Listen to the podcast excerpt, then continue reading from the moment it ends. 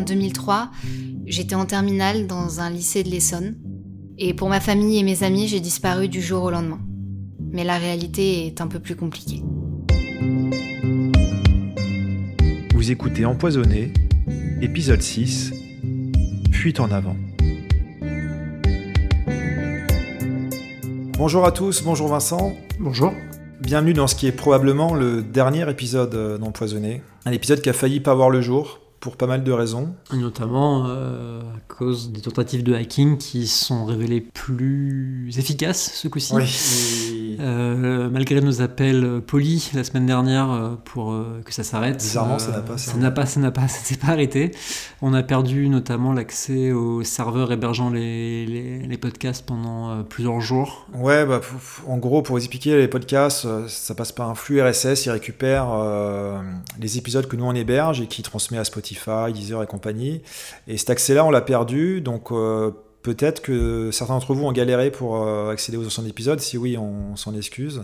C'est pas de notre faute, euh, c'était la faute de, du relou. Mm. Bon, là c'est bon, a priori c'est réglé, en tout cas on a réussi à reprendre Oui. accès. euh, On a pris accès, on a sécurisé, tout fonctionne et On touche du bois. Et on touche du bois, ça a continué comme ça et c'est pas du tout une provocation envers ce. Non, Faut pas essayer, c'est pas un défi, faut pas le faire. Non, surtout quand en plus, euh, là c'était vraiment pas le moment, quoi. J'ai jamais eu le moment pour ça, mais on était euh, au point mort dans notre enquête. On a pas mal galéré. Euh, pour résumer où on en était, dans l'épisode précédent, on avait trouvé un lieu qui était visité par deux des disparus, c'était la maison littéraire de, de Balzac. Et en remontant ce lieu, on avait découvert son propriétaire, Henri Lestat, on avait découvert qu'il était le fondateur d'un centre euh, assez étrange, Hmm. euh, le Centre international de recherche euh, Métaphysique. métaphysique. On a essayé de trouver, voir s'il y avait un lien possible entre ce centre et les disparitions. Il n'y avait rien a priori qui allait dans ce sens, mais c'était quand même tellement bizarre qu'on a voulu pousser un oui, peu. le quoi. personnage paraissait aussi un peu étrange. On s'est dit qu'on allait le rencontrer. On a trouvé une adresse hypothétique. On est allé voir euh, et c'était très décevant. Ouais, Euh, on a, bah, il y avait rien hein, concrètement. C'était un immeuble euh, à Étampes dans l'Essonne. On s'est dit avec un peu de chance, bah, c'est son adresse. On va, en tout cas, quelque chose qui rattache à lui, mais et rien, pas, pas un nom qui correspond sur la boîte aux lettres, pas un nom qui correspond sur les portes, pas le nom de son centre ou quoi. Enfin, rien, rien du tout, rien du tout. Donc on était vraiment bah, au point mort. On s'est même demandé est-ce qu'on peut continuer ce podcast? Parce qu'on était, on était mis à bout de toutes les pistes qu'on avait. Plusieurs jours sont passés et on a reçu un mail qui a changé la donne grâce à l'appel à témoins qu'on avait fait à la fin de l'épisode précédent. Ouais. C'est une femme qu'on appellera Marion. Elle a souhaité garder l'anonymat et elle s'est présentée comme euh, bah, l'une des disparues de l'Essonne, Euh, Oui. l'une des lycéennes de l'époque. Comme elle avait eu affaire à Henri euh, Lestat, une affaire assez compliquée, comme vous allez pouvoir l'entendre, elle avait euh, configuré des alertes euh, Google pour être prévenue en cas d'un nouvel article qui apparaîtrait sur Internet, euh, qui comprendrait le nom de cette personne. Et c'est comme ça qu'elle a eu vent de notre podcast, qu'elle l'a écouté et qu'elle nous a contactés. Oui, elle a accepté de nous rencontrer. Elle nous a invités à, à aller la voir dans la ville où elle habite désormais. Et elle nous a livré un témoignage assez éprouvant, mais passionnant, parce qu'il donne enfin toute la vérité sur l'affaire des disparus de l'Essonne. Au moment où je vais rencontrer le groupe, tout, tout est compliqué dans ma vie. Je, je viens de me faire larguer par mon copain. Au lycée, ça se passe mal. Euh, chez moi, j'en parle même pas. Avec mes parents, c'est l'enfer. On passe notre temps à s'engueuler. Donc en fait, euh, tout ce que je veux, c'est être un maximum en dehors de chez moi. Je crois qu'à ce moment-là, le monde et la société que je découvre en tant qu'adolescente me convient pas et j'arrive pas à y trouver ma place. Donc je passe mon temps le nez dans mes romans, à rêver, à, être dans la lune et, à chercher un sens à ma vie que, que je trouve nulle part. En 2003, je suis en terminale et avec ma classe, on part visiter un château qui est devenu un musée et qui s'appelle la Maison littéraire de Balzac. Et donc euh, pendant cette euh, visite, euh, tous mes potes s'ennuient. Mais moi je trouve ça cool. Enfin, le lieu déjà est vraiment très très beau et surtout le thème m'intéresse. Et pendant la visite, le guide nous propose de faire une sorte de test de personnalité, on va dire ça comme ça, qui était censé définir quels auteurs pourraient nous plaire. Et si on veut, on peut aussi laisser son mail pour recevoir les résultats, des infos, etc. Et donc moi, je remplis tous ces documents et la visite se finit. Quelques jours plus tard, je reçois un mail un peu bizarre, mais très flatteur, euh, dans lequel on me dit que suite au test que j'ai fait, euh, on a décelé chez moi un très fort potentiel, que j'ai quelque chose de spécial, que, des choses comme ça. Et puis on me parle aussi d'un atelier qu'ils organisent dans le château où j'étais. C'est hum, un atelier de réflexion apparemment, et ils m'invitent. J'hésite un peu, et puis intriguée par la description qu'ils en font, j'accepte. La première réunion où je vais, c'est hyper intéressant. En fait, il y a plein de gens de mon âge, surtout des filles, et je m'entends tout de suite très vite, très bien avec tout le monde, ce qui me change un peu du lycée. On commence un peu à discuter et très vite, je me rends compte qu'en fait, on a tous un parcours un peu difficile. Il y en a par exemple qui ont des problèmes avec leur famille, comme moi, mais il y en a aussi euh, qui sortent d'un deuil, par exemple. Et en fait, il y a, une telle bienveillance que très vite, on se met tous à, se raconter nos vies, à débattre, à partager euh, nos envies, nos peurs, nos révoltes. Et en fait, on est tellement tous sur la, même longueur d'onde qu'on fait tout ça sans se sentir jugé. Et c'est une impression vraiment euh, bah, qui fait du bien, quoi. Surtout à ce moment-là. Les organisateurs commencent à dire qu'en fait tout ce qui va se passer euh, dans cet atelier va se faire par le biais de l'enrichissement personnel. Ils commencent à nous expliquer comment on peut parvenir au bonheur, comment on peut arriver à gérer ses émotions, enfin ce genre de choses. Et par contre, on parle pas beaucoup de littérature pour euh, un atelier qui est censé se passer dans une maison littéraire. Ça me déconcerte un peu, mais en fait, il y a une telle bonne ambiance que très vite j'y pense plus, parce qu'en fait, je commence à me sentir à ma place. La réunion, elle est organisée par euh, deux personnes. Il y a une femme que j'ai jamais vue et un homme qui en fait est le guide de la visite que j'avais faite avec ma classe. Et ce qui est tout de suite incroyable, c'est qu'en fait, quoi qu'on dise, ils sont intéressés et ils sont hyper compréhensifs. Et alors moi évidemment je suis, je suis à un âge où je suis très influençable et, du coup bah très vite j'ai une admiration pour ces deux personnes absolument incroyable je suis fascinée par cette aura, ce savoir, cette culture qu'ils ont. Et je me rends compte que les échanges, les conversations qu'on a, j'ai jamais eu ça, ne serait-ce qu'avec mes parents ou même mes profs au lycée. Les semaines qui suivent, j'y retourne pas mal de fois. Et alors à chaque fois que je ressors de, ces réunions, ça bouillonne dans ma tête. Ça fuse. J'ai plein d'idées. Je, je réfléchis, je découvre de nouvelles manières d'envisager la vie, et quand j'y suis pas, je n'ai qu'une hâte, c'est d'y retourner. Au bout d'un certain temps, les personnes qui organisent la réunion commencent à me prendre à part pour me parler en privé. Ils commencent à, me dire que en fait, bah si ça va pas euh, dans ma vie, si je suis pas bien, c'est pas que le problème euh, vient de moi, mais c'est que le problème vient de ma famille, vient des personnes avec qui ça va pas enfin, ils me font réaliser qu'en fait, si je veux m'épanouir et si je veux être heureuse dans ma vie, en fait, il faut que je me décharge de ce fardeau. J'arrête de dire à mes proches que je vais à ces réunions parce que j'ai envie que ça soit mon moment à moi et je veux que ce qui se passe là-bas, ça soit complètement cloisonné du reste. Et puis, un jour, lors d'une séance, on m'explique que tous ces exercices qu'on fait, en fait, ils, ont, ils sont inspirés d'un scientifique qui s'appelle Henri Lesta. Et il le présente comme une sorte de génie. Et ils emploient pas mal de mots techniques que je comprends pas tellement. Mais je peux pas m'empêcher d'être très impressionnée parce qu'ils en parlent eux-mêmes avec une telle admiration que ça suscite vraiment euh, de l'intérêt et oui, de, l'admiration chez moi aussi. Et puis on m'explique aussi que si je suis chanceuse, euh, je pourrais peut-être les rencontrer un jour, lui et son frère. Et quelques semaines plus tard, on, est à un atelier et c'est le début de la séance. Et là, on nous annonce que à la fin de cette séance, ils vont nous rejoindre.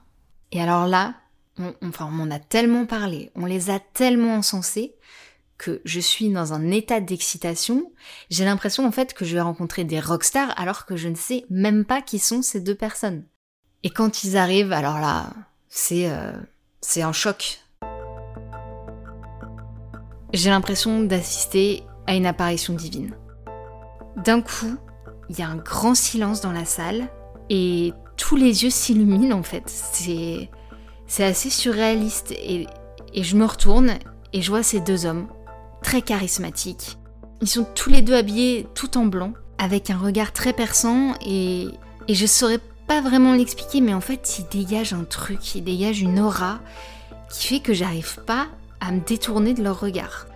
Et surtout, je m'y attendais pas, mais je me rends compte que ces deux hommes sont vraiment des copies conformes, un peu comme des jumeaux, ce qui ajoute encore plus au côté euh, surréaliste de la situation. Pendant plusieurs minutes, je sais plus quoi dire. Je vraiment, je, je reste sans voix jusqu'à ce qu'ils s'approchent et qu'ils viennent vers moi. Et alors là, mais ce qui est hallucinant, c'est qu'ils se mettent à me parler. Ils connaissent mon prénom, donc ils s'adressent vraiment à moi et ils commencent à, discuter avec moi comme si on se connaissait depuis toujours. Je ne les ai jamais vus. Et là, il, parle d'une manière tellement calme, tellement posée, chaque mot est réfléchi. Moi, je me sens mais toute petite à côté, vraiment toute petite, et je, et je sais pas quoi dire, je suis vraiment sous choc. Et donc là, il commence à m'expliquer qu'ils sont extrêmement euh, impressionnés par mon évolution, qu'ils trouvent ça très rapide, qu'ils ont rarement vu quelqu'un être aussi avancé, aussi vite, et il commence à me parler d'un autre lieu, d'un domaine où ils vivent avec d'autres membres de la communauté. Et je, je sais plus comment ils le décrivent, mais en gros, c'est le paradis sur Terre. Et ils me disent que, que je suis pas encore prête, que le moment n'est pas venu pour moi, mais qu'ils ont vraiment hâte de m'y voir. Là, je sais pas quoi répondre, donc euh, j'écoute et je souris. La séance suivante, on me dit que j'ai eu une chance incroyable qu'ils soient venus me parler. Et on commence à m'en dire un peu plus sur eux. On m'explique qu'ils sont à la tête d'un centre de recherche et on les appelle les éclaireurs parce que grâce à leur euh, découverte, eh ben, ils nous guident vers un monde meilleur. Et on commence aussi à me parler de ce qu'ils appellent le rituel de régénération. On m'explique que c'est un changement physiologique qui doit s'opérer en moi pour me permettre d'avancer vers mon bien-être.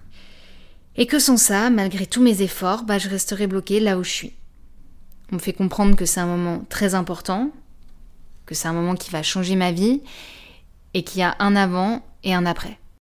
Je leur montre que je suis intéressée, et du coup, quelques jours plus tard, à la fin d'une séance, l'un des guides vient me voir avec une petite boîte bleu clair. Et il m'explique que ça y est, ma vie va changer, que je dois ramener cette boîte chez moi et décider du moment où j'avalerai ce qui est à l'intérieur. Et il me prévient aussi que il n'y a pas de marche arrière possible. Je rentre chez moi, j'ouvre la boîte, et là je découvre un petit cube vert, comme un cachet artisanal, qui a une odeur vraiment bizarre, mais très envoûtante en même temps. Je saurais pas dire ce que c'est, mais je le fixe un bon moment, et en fait, je repense à tout ce qui s'est passé ces derniers mois, tout ce que j'ai vécu, tout ce qu'on m'a dit, et je me dis qu'en fait, c'était pour arriver à ce moment-là. Je suis à deux doigts de la vallée, et je sais pas pourquoi, je referme la boîte. Les soirs qui suivent, je passe quasiment tout mon temps à fixer cette boîte. J'imagine tout ce qui pourrait arriver si j'osais enfin franchir le pas, toutes les possibilités qui pourraient s'ouvrir à moi.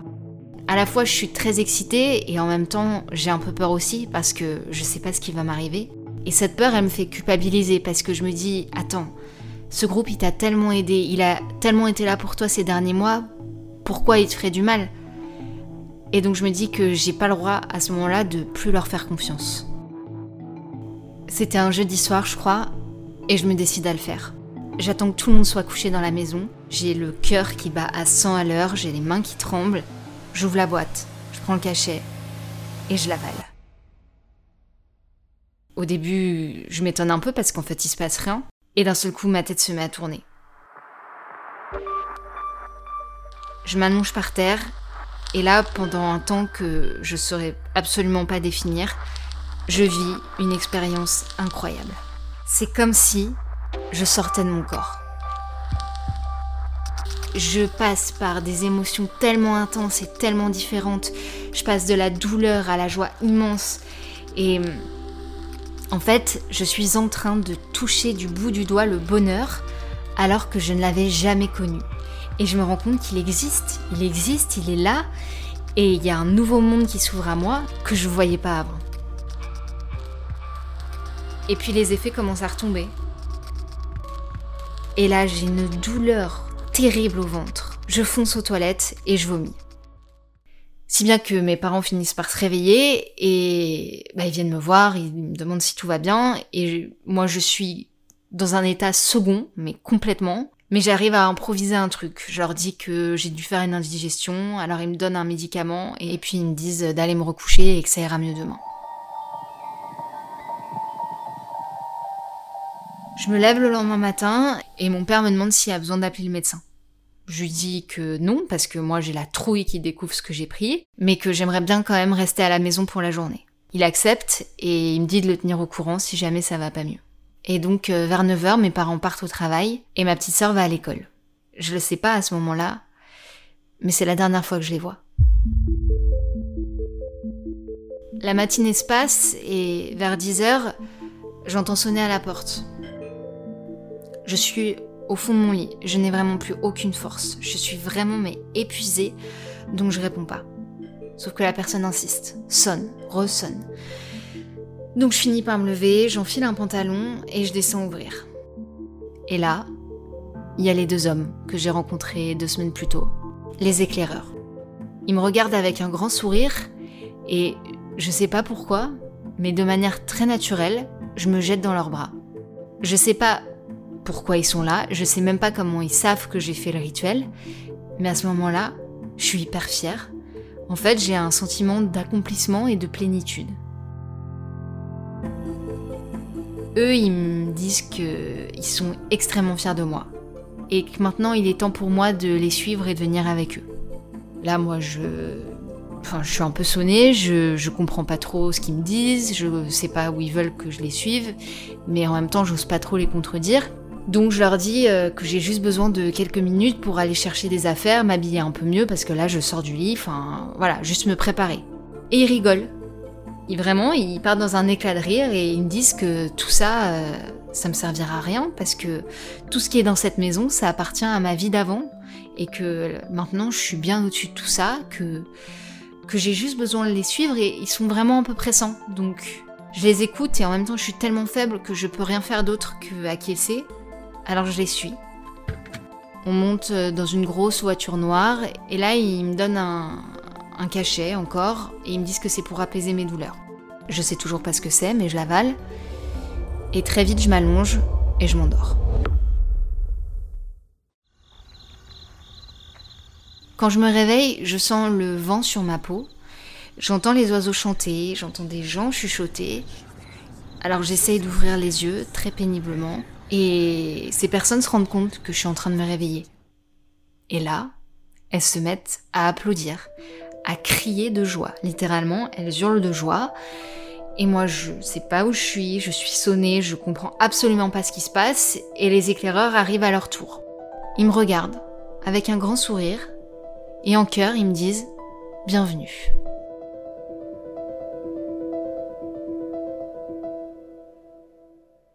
Je suis dans un grand domaine avec un terrain vraiment immense, mais je sais pas vraiment combien de temps on a roulé et autour de moi il y a que de la végétation. J'ai vraiment l'impression d'être au milieu de nulle part. Quand je demande aux autres où on est, ils me répondent tout sauf le lieu. Ils me disent euh, que je suis dans ma nouvelle vie, que je suis au paradis terrestre, que des choses abstraites comme ça, et au final, j'ai aucune idée de l'endroit où je suis.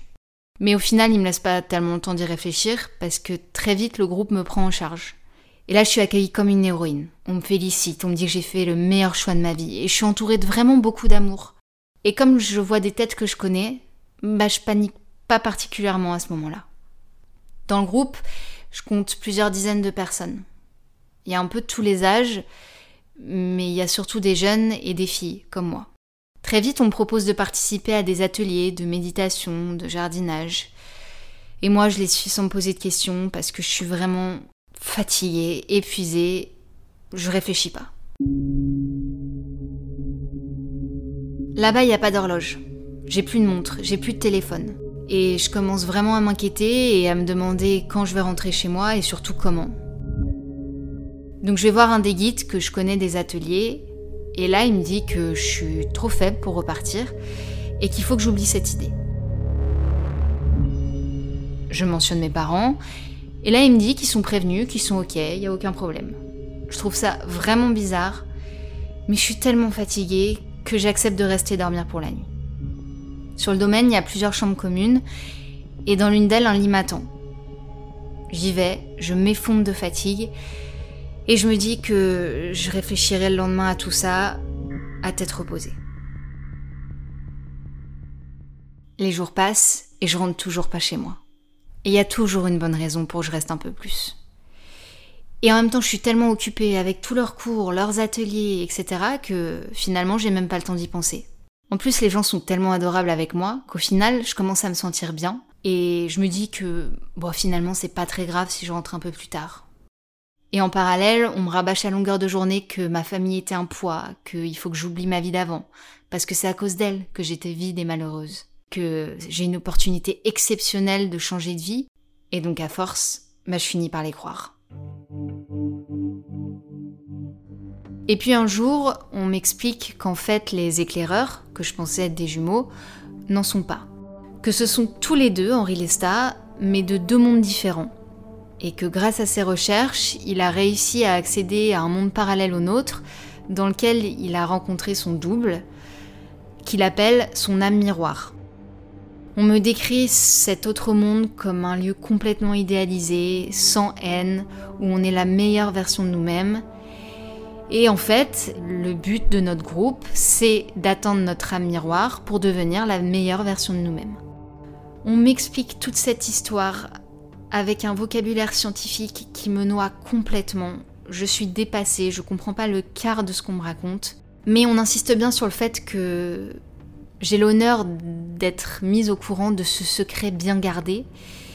Et quand j'ai l'air un peu sceptique, on m'explique que c'est des résidus de négativité et qu'il faut vraiment que je m'en débarrasse parce que sinon j'arriverai jamais à être heureuse. à ce moment-là, je sais pas si j'y crois ou pas, mais en fait, je me pose même plus la question. Parce que j'ai plus de libre arbitre et parce que mon seul but, en fait, à ce moment-là, c'est c'est de vivre pour le groupe, de vivre pour cette mission. Et comme les autres, en fait, je me sens appartenir à une élite qui est au-dessus du monde extérieur. La hiérarchie du groupe, elle est très précise. Tout en haut, il y a les deux éclaireurs, qui ont tous les pouvoirs. Juste en dessous, ils ont des relais, qui sont là euh, un peu pour euh, s'occuper du quotidien. Et puis ensuite, il y a les membres simples, comme moi. Et là, on est divisé en deux groupes. Il y a ceux qui sont un peu plus vieux et qui ont le droit de sortir pour aller travailler et pour ramener de l'argent à la communauté. Et puis il y a les jeunes filles, dont je fais partie, qui n'ont pas le droit de quitter le domaine. On a toutes à peu près 17-18 ans, et clairement, on est la propriété des éclaireurs. Ça se fait petit à petit, mais au final, ils régissent toute notre vie et nous, on les en remercie. Parce que, comme ils nous l'expliquent, grâce à eux, on va pouvoir atteindre notre éveil spirituel. Ça va même jusque dans le sexe, qui pour eux est le meilleur moyen d'atteindre sa pleine conscience et donc son âme miroir. Et ma première expérience sexuelle, euh, bah, c'est une séance de masturbation collective avec toutes les autres filles. Et les éclaireurs qui passent au milieu de nous pour récolter notre énergie corporelle, pour stimuler notre champ de force créateur. Ça semble aberrant aujourd'hui quand j'en parle, mais à l'époque j'ai 18 ans. Je suis coupée du monde, et cette vie-là, elle me paraît presque normale. En tout cas, elle me paraît justifiée. Un jour, deux policiers en uniforme débarquent sur le domaine. Ils commencent à parler avec les guides et puis ils demandent à faire un tour des lieux. Et là, ils commencent à demander à certaines d'entre nous si tout va bien. Et moi, comme les autres, je réponds oui en souriant poliment, parce que de toute manière, les guides sont là en permanence à côté de nous. Et hum, j'imagine qu'ils trouvent rien d'illégal parce qu'ils repartent très rapidement. Et une fois qu'ils sont partis, là on nous resserre la rengaine habituelle, que c'est encore le monde extérieur qui vient nous mettre des bâtons dans les roues, qui nous veulent du mal, qui nous empêche d'atteindre notre mission, mais on nous rassure, on nous dit que c'est pas ça qui va nous arrêter, que tout va bien se passer, qu'on n'a pas à avoir peur. Les autres ont l'air d'oublier très vite, mais moi j'y arrive pas. En fait, euh, les jours suivants, j'y pense de plus en plus et je me dis que s'ils sont venus, c'est que quelque part il y a quelque chose qui va pas. Et donc plus j'y pense, plus dans mon esprit, il y a quelque chose qui change. À plusieurs reprises, je, surprends les éclaireurs en train de s'énerver, alors qu'ils sont quand même censés être d'un calme absolu. En plus, je supporte vraiment de moins en moins les séances avec eux. Je sens qu'il y a quelque chose qui se passe, comme si mon, sens critique était en train de se réveiller. Et en fait, cette impression, elle est renforcée de plus en plus parce qu'à ce moment-là, les éclaireurs n'arrêtent pas de parler d'un nouveau concept qu'ils appellent le grand voyage. C'est assez vague, mais en gros, ils nous expliquent que dans pas très longtemps, il y a une fenêtre d'opportunité qui va s'ouvrir de manière cosmique et que ça va nous permettre de rejoindre enfin le monde miroir. Ce qui me terrorise, c'est qu'ils en parlent d'une manière définitive et qu'on comprend très bien que si on les suit, si on passe cette porte, il n'y aura pas de marche arrière possible. Et là, je sens en moi que j'ai pas le droit de faire la même erreur deux fois, et je comprends qu'il faut que je parte. À partir de ce moment-là, j'essaye de pas trop le montrer, mais je me mets à observer tout le monde, à faire des plans dans ma tête. Je me dis que même si je suis pas où je suis, on doit toujours être en France, donc si j'arrive à m'échapper et à courir en direction de la Lune sans dévier, j'arriverai forcément quelque part. Et puis un jour, je sais que le soir, il y a une séance de méditation avec les éclaireurs où tout le monde doit être, et je me dis que c'est l'occasion ou jamais. Alors, euh, durant l'après-midi, j'arrive à mettre de côté un produit pour laver le sol, et juste avant la séance, j'en avale un peu. Ça me rend malade. Et du coup, je vomis devant le garde. Il se rend compte de mon état et il me dit que c'est bon, que je peux aller me reposer, que j'ai pas besoin d'assister à la séance. Je retourne dans ma chambre, j'ai vraiment très mal au ventre. J'ai la tête qui tourne, mais là je pense qu'à une chose, m'enfuir. Je prends aucune affaire. Je sors de la chambre et là je me mets à courir en direction de la Lune. J'ai peur, j'ai mal au ventre, mais je cours, je cours comme une dératée. Et là j'arrive au grillage, je l'escalade, je me blesse, mais c'est pas grave, je n'ai qu'une idée en tête, c'est partir. Donc je cours, je cours, je traverse des champs qui n'en finissent pas, sur des kilomètres, je suis épuisée. Et au bout d'un moment, j'arrive sur une route de campagne complètement déserte. Et là, je vomis à nouveau. J'ai plus aucune force, mais je me dis qu'il faut que je continue. Je peux pas m'arrêter maintenant. Je sais pas s'il y a quelqu'un derrière moi. Je sais pas s'ils sont déjà rendus compte que j'étais partie. Donc il faut que je continue. Je marche, je ne m'arrête pas, je continue sur des kilomètres. Et au bout d'un moment, j'aperçois des lumières. Je sais pas ce que c'est. Je m'avance, je continue. Et j'arrive à l'entrée d'un village. Aujourd'hui, j'ai refait ma vie. J'ai changé de nom, j'ai changé de région, mais j'ai jamais osé retrouver ma famille. J'ai trop honte. Et puis j'ai peur aussi que le groupe me retrouve si je retourne dans ma ville d'enfance. Et pendant des mois, j'ai tellement essayé de mettre tout ça derrière moi que j'ai pas osé aller à la police. Et puis le jour où je me suis décidée, ils sont rendus sur place, mais il n'y avait plus rien. Plus personne, aucune trace, c'était désert. Je suis suivie par un psy, mais je culpabilise encore énormément d'avoir abandonné les filles là-bas. Je sais pas où ils sont, je sais pas ce qu'ils sont devenus. Et forcément, je crains le pire, j'ai peur qu'ils soient tous suicidés. Mais ce qui est dingue, c'est que quand je vais mal, bah, je peux pas m'empêcher de me dire que si ça se trouve, en fait, ils ont réussi à aller dans le monde miroir et que tout ce que disaient les éclaireurs était vrai. Et que moi, j'ai fait la plus belle connerie de ma vie en les quittant.